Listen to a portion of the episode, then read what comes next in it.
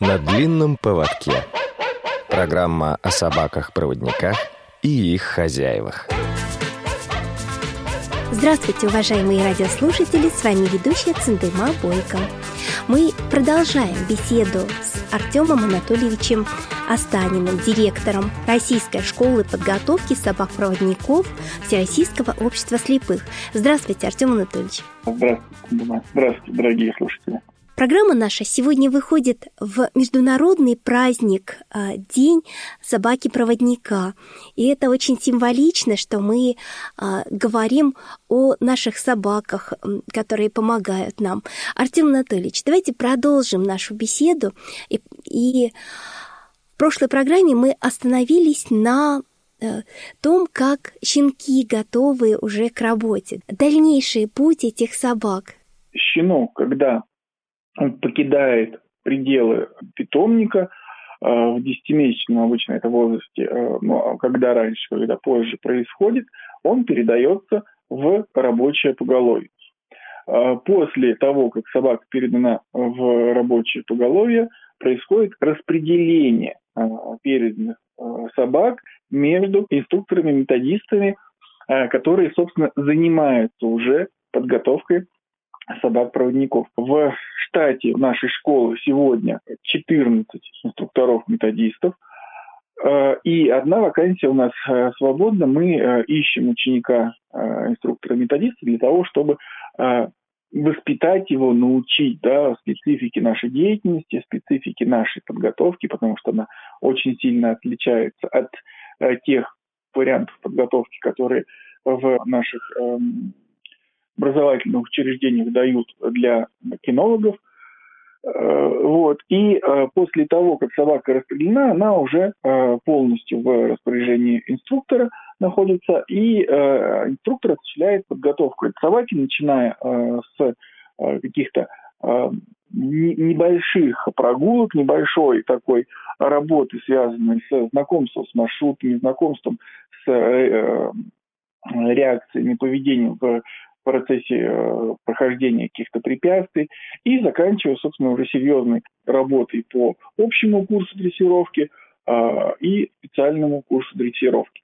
Особое место в э, подготовке наших собак занимает использование общественного транспорта. Регулярно, каждую неделю у нас происходит групповой выезд инструкторов, методистов вместе со своими собаками э, в город железнодорожный, который э, для нас является такой э, некоторой тренировочной площадкой. Здесь собака привыкает, во-первых, к автобусу, к общественному транспорту. Помимо того, что у нас на территории имеется тренировочная площадка, у нас имеются имитаторы различных препятствий, у нас есть физически находится на территории тренировочной два тренировочных автобуса, тренировочная площадка, э, железнодорожный э, переход, э, железнодорожная платформа, железнодорожный вагон, различные здания. Но это все вот такие специально созданные условия, да, когда мы выезжаем в город, мы уже собака работает в реальных условиях, в шума машин, большого количества посторонних людей, каких-то резких звуков, и это уже более серьезный уровень работы. А, безусловно, мы приучаем наших собак к работе в электричках. Вот. И очень серьезную работу проводим с московским метрополитеном по подготовке наших собак к работе в метро. А, московское метро с каждым годом все растет все ширится, и э, незрячему человеку сложно э, и в некоторых случаях просто невозможно сориентироваться в э, нашем московском метрополитене, э, также сложно, также э, требует э, значительных усилий подготовка собаки-проводника для работы в метро. И буквально мы э, сегодня прорабатывали э, порядок э, вот этой работы с э, московским метрополитеном, который у нас э, начнется. Эта подготовка уже с третьего квартала, значит, с начала июля мы начнем э, регулярно каждую неделю выезжать в Москву для обучения наших собак работе в московской метрополитене. То есть вот такая вот серьезная работа, серьезная подготовка происходит после того, как собака самим инструктором, методистом признается годной для прохождения экзаменов, собака передается эксперту-кинологу, который принимает многоступенчатый экзамен у этой собаки. Это и э, общий курс дрессировки, и работа в, на, на нашей тренировочной площадке в городке на территории школы, и работа по маршруту уже э, в городе. При этом инструкция методист э, является как раз имитирует использование собаки и э, проходит все маршруты с как бы, лишенным зрения, да, то есть мы надеваем на них специальные темные очки, даем руки трость и, собственно, под присмотром эксперта-кинолога у нас э, экзамен принимается. То есть сам инструктор, э, он э, отвечает за свою собаку, за ее подготовку и рискует в том числе, что называется, да, собственной шкурой для того, чтобы доказать, что собака его готова, что он проделал хорошую качественную работу, и он готов это доказать именно с э, собственным вот этим вот э, примером. Я вас уверяю, что это достаточно тяжело, особенно там в зимних каких-то условиях, да, вот человеку, который оказывается в такой ситуации, достаточно тяжело. Я сам пробовал пройти таким образом с собакой, хотя никогда не испытывал я проблем с ориентировкой в э, темное время суток, да, вот когда совсем ничего не видно, а, ну вот здесь а, поведение собаки а, оно дополнительный такой стресс добавляет, добавляет э, пользователю, безусловно. Но, с другой стороны, это их работа, а вот, и вот в том числе э, на своем примере, да, рискуя собственной шкурой, они доказывают, что они делают свою работу качественно э, и правильно. И после того, как собака отвечающая всем критериям, проходит экзамен, а у нас наступает этап передачи собаки вместе с э, комплектом снаряжения а, незрячему и обучение незрячего использованию собаки-проводника. Обычно за 2-3 недели до начала заезда наши специалисты по социальной работе связываются уже и направляют вызов э, тем, чья очередь подошла на получение собаки, получают от них, от них ну, заранее, естественно, э, все э, значительный большой объем работы с этими людьми проводится по подбору именно вот этой собаки к этому человеку. Потому что есть, во-первых, мы учитываем обязательно э, индивидуальные пожелания каждого человека к своей собаке. Кому-то нужна лабрадор, кому-то нужна немецкая овчарка, кому-то нужен кобель более энергичный, кому-то, наоборот, не девочку нужна, ну и так далее, и так далее. Кому-то нужно черный, кому-то шоколадный, кому-то белый. Вот, все эти моменты мы учитываем, пытаемся подобрать индивидуально а, под а, каждого человека собаку. Такой вот а, индивидуальный подход мы в своей а, работе практикуем. После того, как человек получает вызов, он вместе с сопровождающим его приезжает к нам на обучение, а, проживает в гостинице на территории нашей, ну, как мы ее называем гостиницей, да, проживает в общежитие нашей школы на территории на нашей, а, знакомиться буквально в первый день занятия, он знакомится с инструктором, знакомится с собакой, а, начинаются занятия, и буквально второй-третий день собака уже передается в общежитие, в комнату, где человек проживает, чтобы уже более тесные взаимоотношения – Э, налаживались у человека с своим собакой-проводником, своей собакой-проводником, а, так, чтобы уже более близкое знакомство, привыкание друг к другу, да, а, более э, четкое понимание друг друга, там, а, собаки человеком и человека с собакой привыкание к режиму жизни собаки со стороны человека, да, и к особенностям ухода за собакой, то есть чтобы адаптация прошла максимально эффективно, а собака передается фактически достаточно рано, практически сразу после приезда. После прохождения курса обучения, который длится две недели, у нас проходит выпускной экзамен, когда новый хозяин э, своей собакой проходит маршруты, выполняет набор определенных заданий, которые регламентированы в том числе по времени. И э, сдав экзамен, официально человек становится владельцем собаки, ему собака это передается по договору безвозмездного использования с обязательством правильно и качественно заботиться и ухаживать за тем животным, которое ему доверили. К сожалению, не всегда мы видим а, что это а, происходит, это именно так происходит. Иногда новоиспеченные владельцы прошествии какого-то времени, э, хорошо, что это очень редко происходит, да, а, но тем не менее о таких случаях мы должны говорить, что не все владельцы собак-проводников действительно хорошо заботятся о своих животных.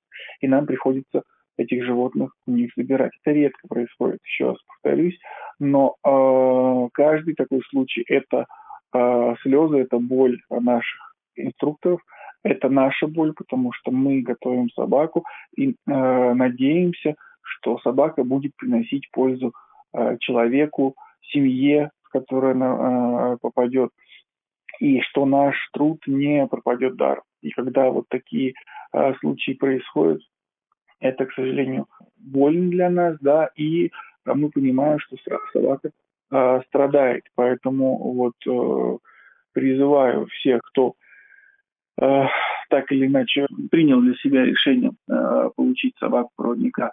С одной стороны, я говорю о том, что собака-проводник, она не просто помощник да, в пространственной ориентации, она друг э, и вот те люди, те владельцы собак, которых я вот, за время своей работы в Всероссийском обществе слепых познакомился, да, знаю, это совсем другие люди, да, у них глаза светятся, когда они души горят, да, когда они говорят о, о своих собаках.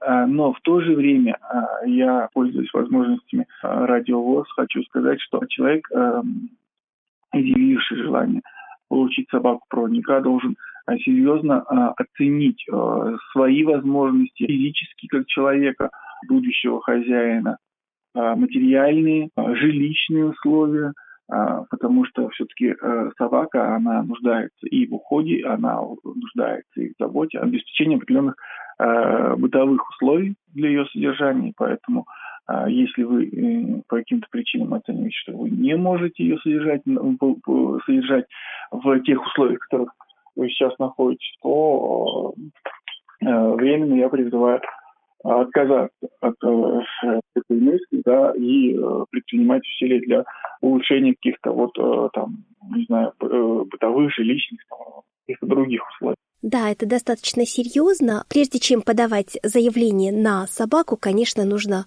а, хорошо подумать и о том, как избежать негативных последствий. Я думаю, мы продолжим говорить после небольшой паузы. Вы слушаете Радио ВОЗ. Напоминаю, что сегодня мы беседуем с Артемом Анатольевичем Останиным, директором Российской школы подготовки собак-проводников Всероссийского общества слепых. И вот, Артем Анатольевич, скажите, пожалуйста, вот как можно избежать все-таки подобных ситуаций и э, что вы предпринимаете, как контролируете жизнь э, ваших выпускников э, после школы? Ну, на самом деле тут контролировать и по большей части не приходится, потому что у большинства наших выпускников остаются тесные э, связи и э, контакты. Они осуществляют э, на регулярной основе с инструкторами. Это целые отношения между людьми выстраиваются вот вокруг этой собаки. Потому что и инструктор за каждую свою собаку переживает, и человек, понимая, да, что ему, по сути, отдали ну, не ребенка, да, но, но э, создание, которое какое-то время воспитывали и растили. И поэтому он, осознавая э, свою такую ответственность, созванивает, ну, доводит информацию одного инструктора. Но это вот на таком неофициальном уровне. К сожалению, в школе до этого не было выстроено системной работы по выстраиванию взаимоотношений с сообществами владельцев собак-проводников. И, э, на мой взгляд, это э, очень большое упущение, и буквально с первых дней своей работы я начал контактировать с руководителями, с членами клубов владельцев собак-проводников. К сожалению, их по всей России не так много, их всего 14. И вот взаимодействие, обмен информацией, обмен мнений, поддержка со стороны школы, как все-таки институционального учреждения, имеющего различные ресурсы для того, чтобы вот таким объединением владельцев собак-проводников помогать для решения каких-то их проблем, для реализации каких-то совместных мероприятий. Это очень важно, и поэтому мы, вот я уже говорил в предыдущей программе, да, про планы наши, мы планировали достаточно серьезную работу на этот год, на последующие, по э, работе э, с сообществами владельцев собак-проводников в регионах. Мы э, приветствуем э, инициативные группы, да, инициаторов создания клубов в тех регионах, где э, подобных объединений еще нет. И с своей стороны, конечно, будем оказывать всю посильную помощь и поддержку э, этим э, сообществам. Ну, в частности, мы уже стали э, э, друзьями с э, московским, э, для, с клубом владельцев окружников Москвы и Московской области «Мудрый пес». Э, в этом месяце э, мы планируем э, посетить э, Ростов-на-Дону и клуб «Золотой пес». У нас в планах еще раньше «Золотого пса» встретиться с клубом «Невский проводник» из города Санкт-Петербурга. У нас в планах есть Ярославль. У нас в планах буквально на май уже запланировано мероприятие в городе Новосибирске э, с клубом «Новосибирский проводник». То есть достаточно такая э, уже плотная работа с сообществом нами запланирована, и мы ее будем только развивать и расширять. А, Артем Анатольевич, скажите, пожалуйста, а традиционные конкурсы мы с хозяином вдвоем будут продолжаться? Да, безусловно, конкурсы будут продолжаться. Это а, традиция, которую мы ни в коем случае не, никогда не нарушим. Это сентябрь, это а, будет обязательно. Более того, а, а, вот сейчас в Ярославле а, и в Новосибирской области у нас а, проходят региональные конкурсы, где мы также принимаем участие с той или иной интенсивностью, и мы будем рады, если этот конкурс вырастет в многоэтапный конкурс да, на уровне регионов, потом на уровне всероссийском. То есть это, это движение должно развиваться и шире. Ну и в дополнение к вот предыдущему вопросу, да, по поводу, как нам бороться вот с э, ситуациями, когда у нас собака содержится недолжным образом. Вот как раз э, сообщество владельцев собак-проводников в э, каждом регионе в том числе осуществлять, э, осуществляют вот этот вот общественный контроль да, за э, владельцем, за состоянием собаки. Этот контроль, когда у нас возникают какие-то сомнения по поводу правильности содержания собаки, мы обращаемся в региональную, местную организацию ВОЗ, чтобы фактически могли люди прийти и посмотреть, как, в каких условиях содержится собака, от них получаем отзыв, ну, дальше уже в оперативном порядке принимаем какие-то решения.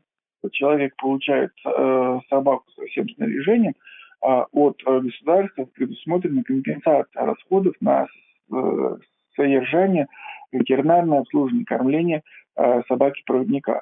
Эта сумма э, ежегодно индексируется. На сегодняшний день она составляет почти 29 тысяч.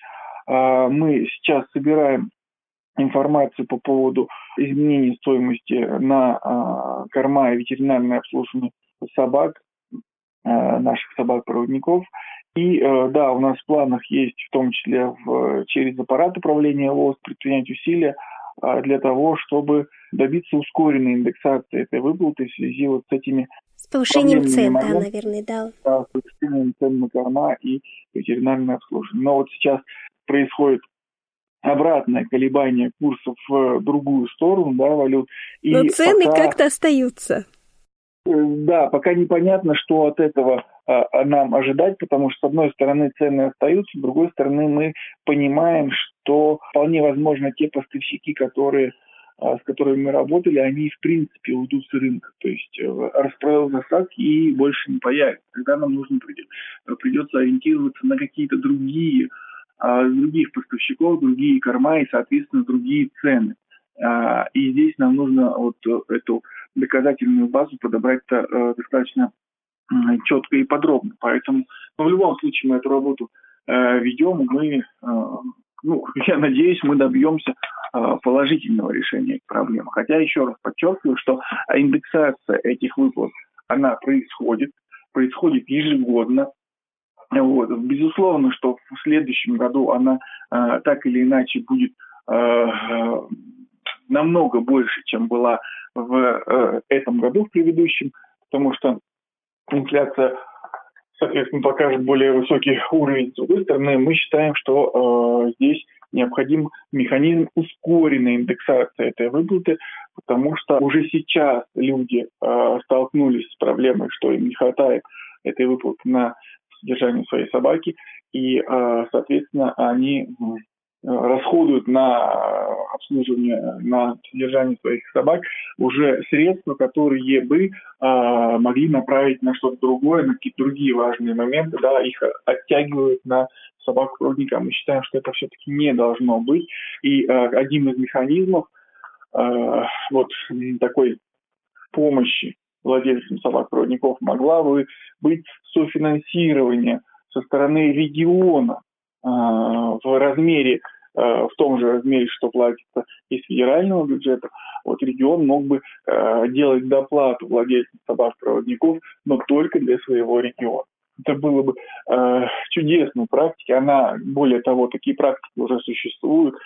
Мы понимаем, что владельцев собак-проводников не так много в некоторых регионах, это считанные единицы, и для регионального бюджета это Э, не составит какой-то такой хотя бы даже значимой финансовой да, нагрузки, но людям это значительно-значительно поможет. И в том числе вот через радиовоз и по другим каналам, конечно же, обратимся в наши региональные организации, к нашим председателям, э, и э, попросим содействовать на местах вот этой работе с региональными органами социальной защиты, с губернаторами, по э, вот как раз э, законодательному утверждению вот этой э, выплаты на уровне региона на содержание ветеринарно обслуживания собаки. Артем Анатольевич, так как все-таки сегодня день праздничный такой, день собаки-проводника, да? Пожелания ваши нашим радиослушателям? Да, сегодня э, такой для нас, для нашей организации, для нашей школы это праздничный, безусловно, день. Это э, наш профессиональный праздник. Но это и праздник для каждого владельца собаки, а, для каждого хозяина а, и для его питомца, потому что вот эта пара, это, это какое-то какое-то такое уникальное явление редакционной работы, если исключить э, работу на производственном предприятии 14 лет. И э, э, э, вот незрячий человек в сопровождении э, собаки – это что-то такое совсем другое, чем просто незрячий человек там, в центре реабилитации на рабочем месте. Это такая какая-то э, пара, э, такое единение двух живых существ на каком-то таком вот духовном уровне. Вот это видно, что и собака, и ее хозяин, они они э, вот неразрывно друг с другом связаны чем-то таким незримым. И вот этот праздник, он э, это помимо того, что это повод э, э, еще раз да, э, на уровне широкой общественности заявить о привлечь внимание к проблемам незрячих, проблемам инвалидности в принципе, к владельцам собак-проводников и их проблемам, да, их вот этим вот дискриминационным моментом, про который мы говорили в предыдущей передаче. Но это и праздник, в том числе и для владельцев э, собак, искренний такой, замечательный. И э, вот э, говоря о э, том, что э, мы работаем э, с клубами, очень э, много мероприятий, заранее запланированы и проводятся э, и до, и после, и в сам день, э, э, замечательный день собаки-проводника по всей России, всеми сообществами, всеми инициативными владельцами собак-проводников. Поэтому в этот день всем владельцам собак-проводников, всем э, нашим собачкам, всем тем э, людям, профессионалам, которые причастны к подготовки собак-проводников я желаю от всей души здоровья, от всей души успехов в профессиональных делах, в начинаниях, в проектах, чтобы они все совершались, чтобы необходимые вот эти вот усилия, ресурсы для достижения каких-то целей, они находились, находились единомышленники, находились друзья, чтобы сообщество ширились, чтобы дела э, делались, чтобы на все на это хватало здоровья и терпения. Спасибо огромное, Артем Анатольевич, за то, что вы согласились прийти к нам, рассказать и о школе, и о собаках. Мы, в свою очередь, поздравляем вас, а, наверное, с профессиональным да, праздником, получается. Да, а, вас да. желаем успехов, удачи и в новой должности, и на новом месте. А, надеемся, что все у вас будет замечательно. Мы сегодня беседовали с Артемом Анатольевичем Останиным, директором Российской школы подготовки собак-проводников Всероссийского общества слепых, и вела программу Центыма Бойко. Всего доброго, до новых встреч. До свидания. На длинном поводке. Программа о собаках-проводниках и их хозяевах.